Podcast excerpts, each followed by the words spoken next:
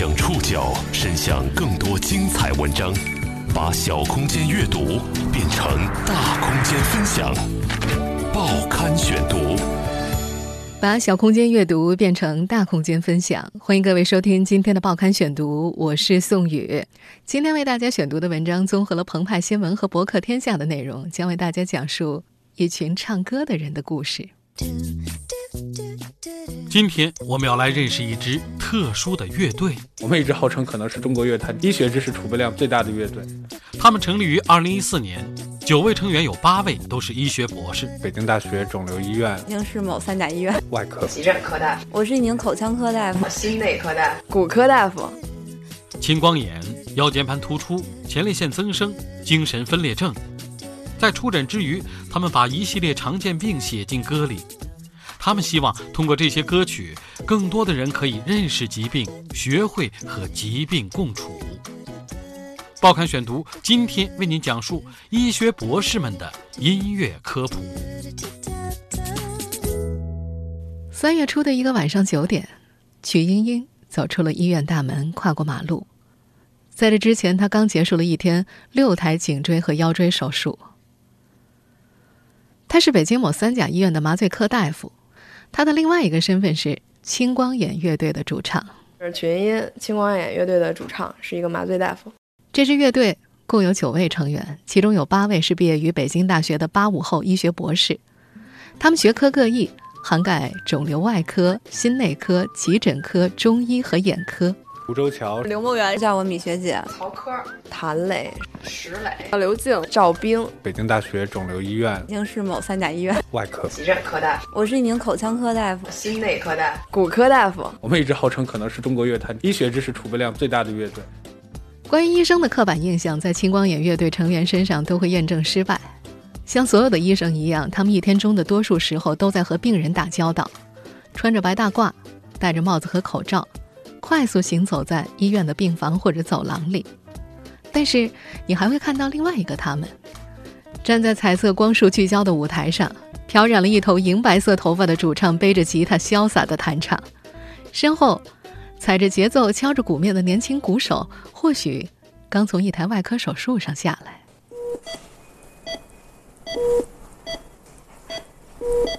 我们现在听到的这段录音出自他们的作品《宫外风云》的前奏。滴滴滴的监护仪的声音，是曲英英晚上下班之后用空着的监护仪所录下的一小段素材。滴滴声对于医生来说是个很美好的信号，这意味着病人的情况良好。这首《宫外风云》是一首从第一人称角度来描述一个受精卵所经历的宫外孕是什么样子的歌曲。他们说这欢欣开会，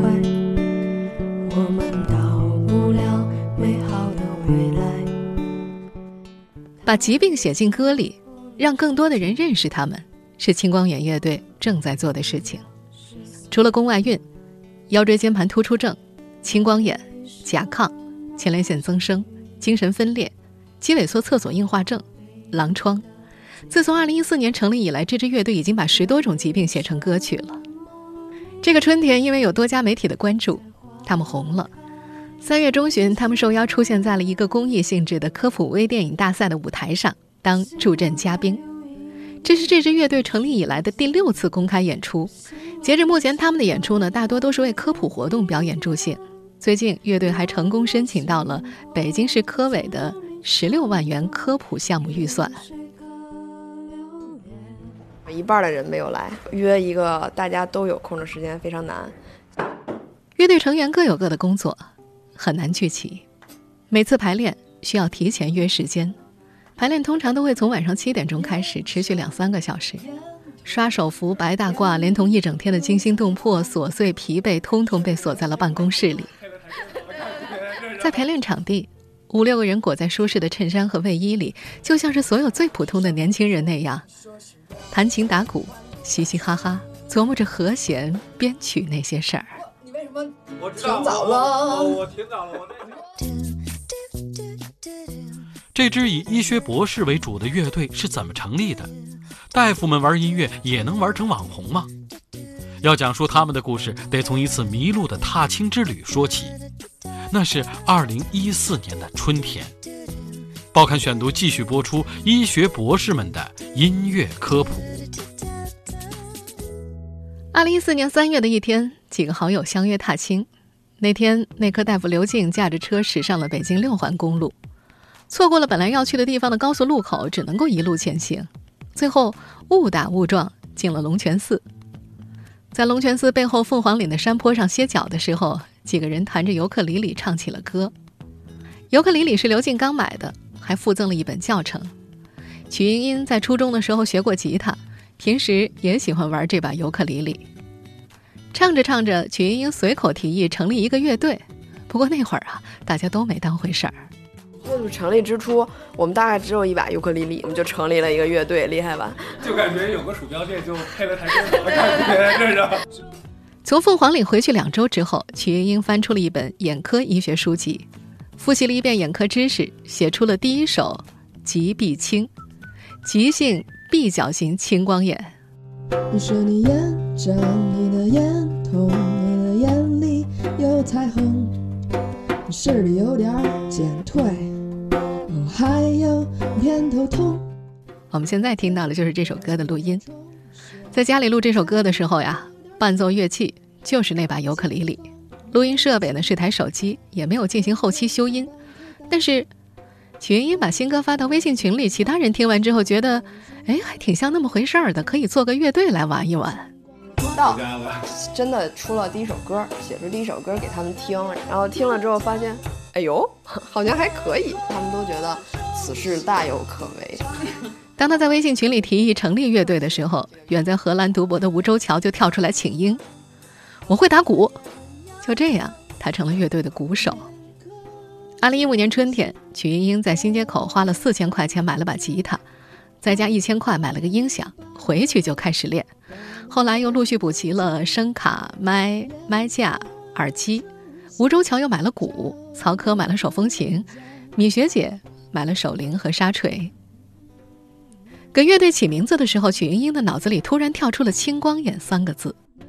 作为麻醉科的大夫，涉及手术麻醉给药的时候，曲云英每天都会询问病人是否有青光眼的病史。因为涉及到麻醉用药的问题，所以说对这三个字要比其他，比如说内科大夫或者是外科大夫是说更熟悉这三个字。另外呢，就是青光眼，它在这个大众的了解度上来讲，比高血压、糖尿病差很多。但实际上呢，这个病不可逆、致盲，就那种宿命感会给人的感受特别的深刻。呃，这个病给我的这个震撼还是很大。曾经的眼科医生、乐队和声刘梦圆说。青光眼是全球第二大致盲性眼病，一旦造成视功能损害，就再也无法逆转了。他希望能够通过这首歌，让更多的人了解这个疾病。青光眼乐队的九名成员各自都有一些音乐基础。吴周桥大学的时候练过架子鼓，米学姐的电子琴达到了六级水平，键盘手刘静曾经考取过电子琴八级证书，曹科呢则学过六七年的手风琴。但是许英英认为还不够专业，她发动所有人业余时间学习编曲。最先响应的是刘静，他买了一本如何编写钢琴伴奏以及一些国外的乐理和作曲的书籍来自学。在这之前啊，曲英英经常上豆瓣，她没有抱太大希望，把录好的第一首歌上传到了豆瓣上。结果这支非常原始的手机音频居然通过了豆瓣的音乐人审核。从那以后，豆瓣小站多了一个叫做“青光眼”跟 Lar Kermer 的乐队，他们的自我介绍近似鲁迅体，代表一种蓄势待发、即将喷薄而出的反抗精神和逐渐恶化的宿命感，稍带对盲目社会的讽刺。青光眼乐队以民谣、小清新、科普为风格标签，这群特别的乐队成员对声音很敏感。这和他们的职业有关，这份职业素养也呈现在他们的音乐作品里。报刊选读继续播出医学博士们的音乐科普。医院里有很多声音，紧张、刺激，他会时刻提醒人们，这是一个需要和死神抢时间的地方。手风琴手曹科对于小灵通来电的声音很敏感。这只小灵通随时会接收 CCU 病房来电。作为心内科重症监护室工作的医生，铃声就是命令。一旦响起，他会像听到紧急集合哨的战士一样，以最快的速度出现在 CCU 病房。曲英英对生命监护仪的声音尤其敏感，稳定的滴滴滴，代表病人当前生命体征平稳。如果声音突然变得急促，则意味着有紧急情况发生。他需要观察仪器上的数据和各种曲线，分析排查出是哪个环节出了问题，并在最短的时间之内采取措施。音乐是用来舒缓焦灼气氛的，因为留学荷兰的缘故，肿瘤外科医生吴周桥喜欢听轻快的英伦摇滚和节奏感强的电子音乐。心内科重症监护室医生曹科喜欢民谣，也会抓住一切的机会推广自己乐队的作品。一月初。他们的新歌《花臂小丸子》发布之后，他在办公室里循环播放了一个下午。手术室里也时常流动着音乐。吴周桥一周有两三台手术，与癌细胞的每场殊死战斗都需要音乐的陪伴。一般而言，主刀医生放什么，他们就跟着听什么。但是遇上关键步骤或者特别动脑子的时刻，医生们就会关闭音响，保持安静。常年泡在手术室里的曲英英，听过各种类型的音乐，民谣、流行乐出现的频率比较高，电子乐、摇滚鲜少响起。因为专做腰椎手术的主刀医生总是单曲循环，播放的是佛教音乐大悲咒。另外一位好像被女儿编辑过歌单的主刀医生，手机里放出来的是 TFBOYS 的青春修炼手册和宠爱。通过层层旋律，曲英英的耳朵依然能够精准捕捉到各类医疗仪器的声响。他的神经已经对滴滴滴形成了敏感而直接的反射，甚至下意识把这种医院特有的声音写进了歌里。除了我们前面所提到的那首《宫外风云》，这个声音还激发他创作了歌曲《全麻》。当时曲云英正轮值夜班，他守着术中的病人，听着熟悉的滴滴滴，分外的安心。仿佛忽然启动了一个自动运行的程序，那会儿歌词一句接一句的在他的脑海里蹦出来。上班就坐在鸽子间，不停敲打着键盘。目前这支乐队传播最广的歌曲是我们现在听到的这首《腰椎间盘突出症》，也是唯一拍摄了 MV 的作品。MV 的内容是几个人在北海公园里划船。就在昨天发力的一瞬间。仿佛一道闪电视频是吴周桥提议拍摄的，也是他做的后期。结果，这首 MV 经过某个医学领域的微信大号转载之后，大火了一把。视频的走红使得曲英英无法保持低调，组乐队的消息以麻醉科为圆心，迅速向其他科室扩散。他在医院会被迎面走来的同事拦住，对方停下脚步，上下打量他几眼之后问。哎，你是唱那个腰椎间盘突出症的人吗？人前曲英英淡定回复，一回头她憋不住在乐队的微信群里假装无奈。今天我又被粉丝认出来了，也有不少同事向他发出邀请。莹莹，能不能帮我们科室也写首歌呀？他一一攒着邀约，只是创作过程不再像前两年乐队仅有两把尤克里里时那样简单快捷了。麻醉科医生王立威特别喜欢那首叫《全麻》的歌曲，因为唱出了自己的心里话。他和曲英英同在麻醉科工作，能够流畅地爆出一连串青光眼乐队的作品。歌词好玩，曲风欢快，王立威和其他同事都觉得这支乐队很棒、很厉害。至于主唱，他连用了两个有才华来形容这位说话搞笑、爱卖萌的同事。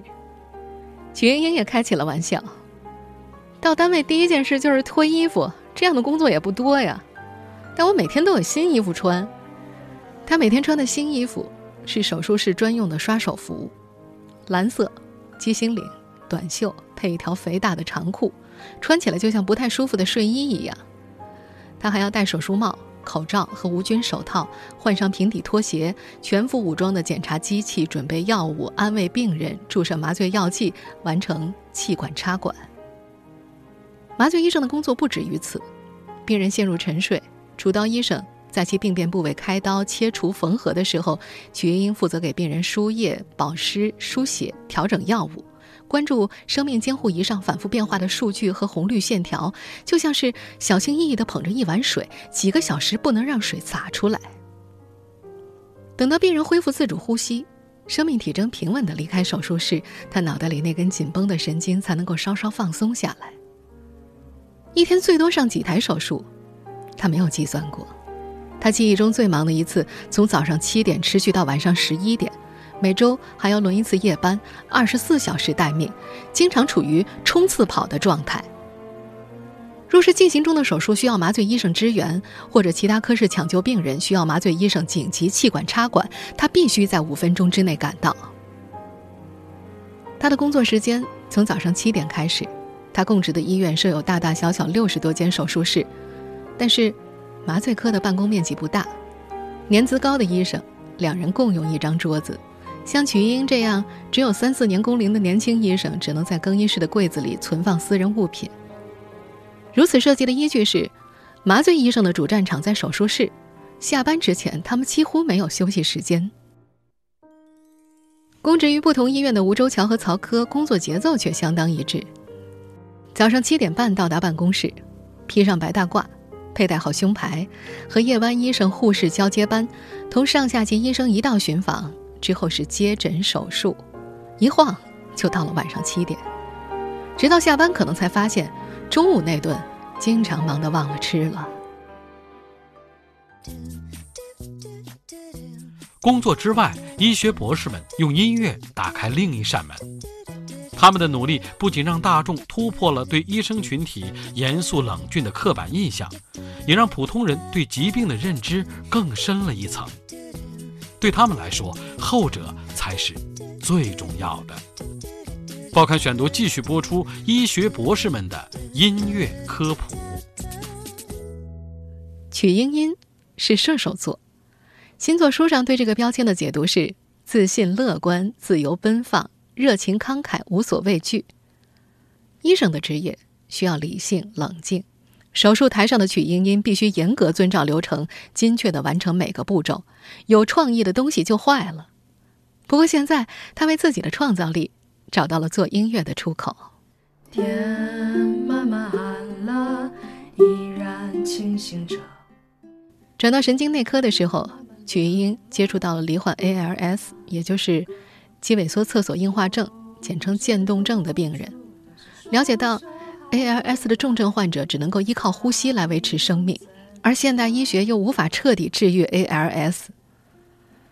他只能够在歌曲《肌萎缩厕所硬化》的结尾许下美好的愿望，希望终有一天春日来临，冰雪融化成小河。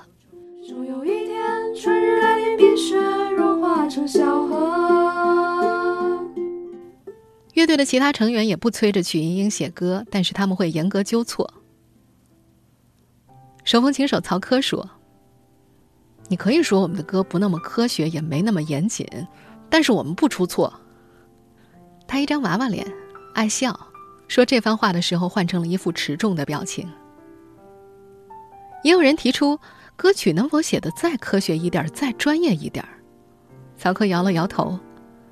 他们的歌不是写给医生的。而是传播给同医学没有关联的人的。鼓手吴周桥写了很多年的科普文章，他同样不赞成以医生的口吻写歌。他说，他们乐队内部会先评估歌词，看看涉及的病症概念是否有错误。如果超出了乐队成员的专业范围，他们会另找熟悉的医生朋友来把关。他们解释，创建这个乐队的主要目的就是科普。歌曲这个东西实际上是比文章传播能力要强很多。你可能看一篇文章总会觉得太长不看，但是听一首歌又有趣的情况下，你可能很容易去把它听完。所以觉得这种形式真的是可以去坚持下去。吴周桥会在果壳上写一些科普文章。歌曲如果有趣的话，它是一个很好吸引大家来关注这件事的一个手段。其中有一小部分的人真正的会去读我们相应的那个科普的那些文章，或者是呃去接着去了解这个疾病更深入的一些知识的话，其实我们的目的就完全达到了。曝光次数增加之后，相继找来的医药公司商业邀约都被他们一一拒绝了。实际上，在更早的一些时候，他们错过了一次走红的机会。在湖南卫视《天天向上》节目当中和台湾摇滚乐坛五月天同台亮相。那是二零一六年九月中旬，节目编导通过微博和邮箱发来录制的邀请，但是乐队主唱曲一英到二十多天之后才看到，再回复的时候，对方告诉他节目已经录完了。节目播出的时候，乐队成员和声刘梦圆看到了五月天，他假意懊恼地在群里对曲莹莹进行声讨。不过曲莹莹更加遗憾的是，错过了一次科普的好机会。还是一名医学生的时候，曲莹莹就意识到科普的必要性。她曾在朋友圈里分享过一篇关于女性经期能不能洗头的文章。几分钟之后，他在北大另外一个院系的同学就回复说，自己身边就有朋友对经期不能洗头深信不疑。接着还有几个人也这么回复。曲英说，自己被吓到了。在医院工作之后，经常会有家长跑过来问他，孩子做全麻手术会不会影响智力呀？有的家长甚至会因此犹豫不决，耽误了手术机会。这坚定了他们创作和疾病相关歌曲的念头。截至目前，这支乐队的歌曲大多会把一种疾病的症状、体征、检查、诊断等都通通写进去。他们想利用歌曲的有趣，吸引大家去了解这种疾病。巧妙的平衡科学与趣味，也许正是科普界对青光眼乐队青睐有加的原因。从二零一四年开始，果壳网的万有青年会、菠萝科学奖颁奖舞台、微电影大赛舞台、科普创新大赛，他们越来越多地出现在了科普活动的表演嘉宾名单上。不过，手术台上的无影灯和表演台上的追光灯给人带来的感受是千差万别的。第一次参加菠萝科学奖，那是第一次在那么大的舞台上演出，大灯啊照着舞台，它你完全看不到底下观众。所以给我的感觉就是，哇塞，太亮了！这种感觉是我第一次体验。他们形容每一次上台的感觉都跟以前期末考试一样，把书都看过了，知识点都背熟了，考试完发现原来这道题做错了，总会有瑕疵。排列的辛辛苦苦练的都特别好，上去第一个音符就错了。毕竟不是一个主业，因为主业还是当大夫。啊，在音乐上、音乐性上面啊，并没有那么专业。我们其实想传达的是我们的内容。他们也坦诚，音乐素养跟专业的乐队没法比，只能够用“观众应该听不出来”来安慰自己。曲英还开玩笑，私下都没有勇气听自己的歌，但是把医学知识装在歌里唱出来，也让有趣变得有意义了。从学医到当大夫。青光眼乐队的成员接触医学已经有十几年，曲英英感受到了医学的局限性。很多很多一辈子的病，对。然后，当然在这个当中，就是心态就很重要，希望、信念、对，要乐观。包括那个狼疮，包括那个呃 ALS 对对，在歌曲的最后都非常的温暖。对，因为这个病治不好。怎么在这种现实的环境下，最后能和他达成和解？而作为肿瘤科的大夫，鼓手吴周桥的感触就更深了。对于患者而言，让他回归到一个普通人的生活，可能是他治病最高的要求。对我治病，是说能把所有的病病根都去除吗？现代医学可能达不到百分之百做到这一点，但是能做到的是让你回归到一个健康人、一个普通人的生活。为什么相遇？很多人觉得，比如说得了肿瘤就是一个绝症，然后就觉得生活的希望都没有了。但实际上，随着科技的发展，目前已经有很多的肿瘤，我们可以 live with it，而不是 live by it，就可以跟它共存，而不是被它所控制。那这些理念怎么去传达？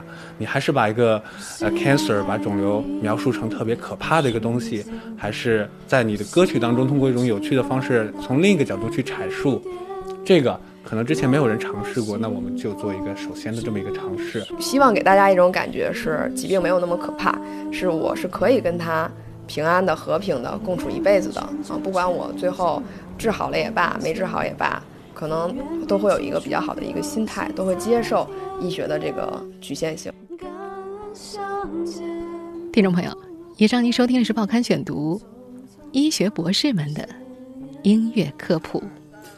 我是宋宇，感谢各位的收听。今天节目内容综合了澎湃新闻、博客天下的内容。收听节目复播，您可以关注“报刊选读”的公众微信号“宋宇的报刊选读”，或者登录在南京网易云音乐。我们下期节目时间再见。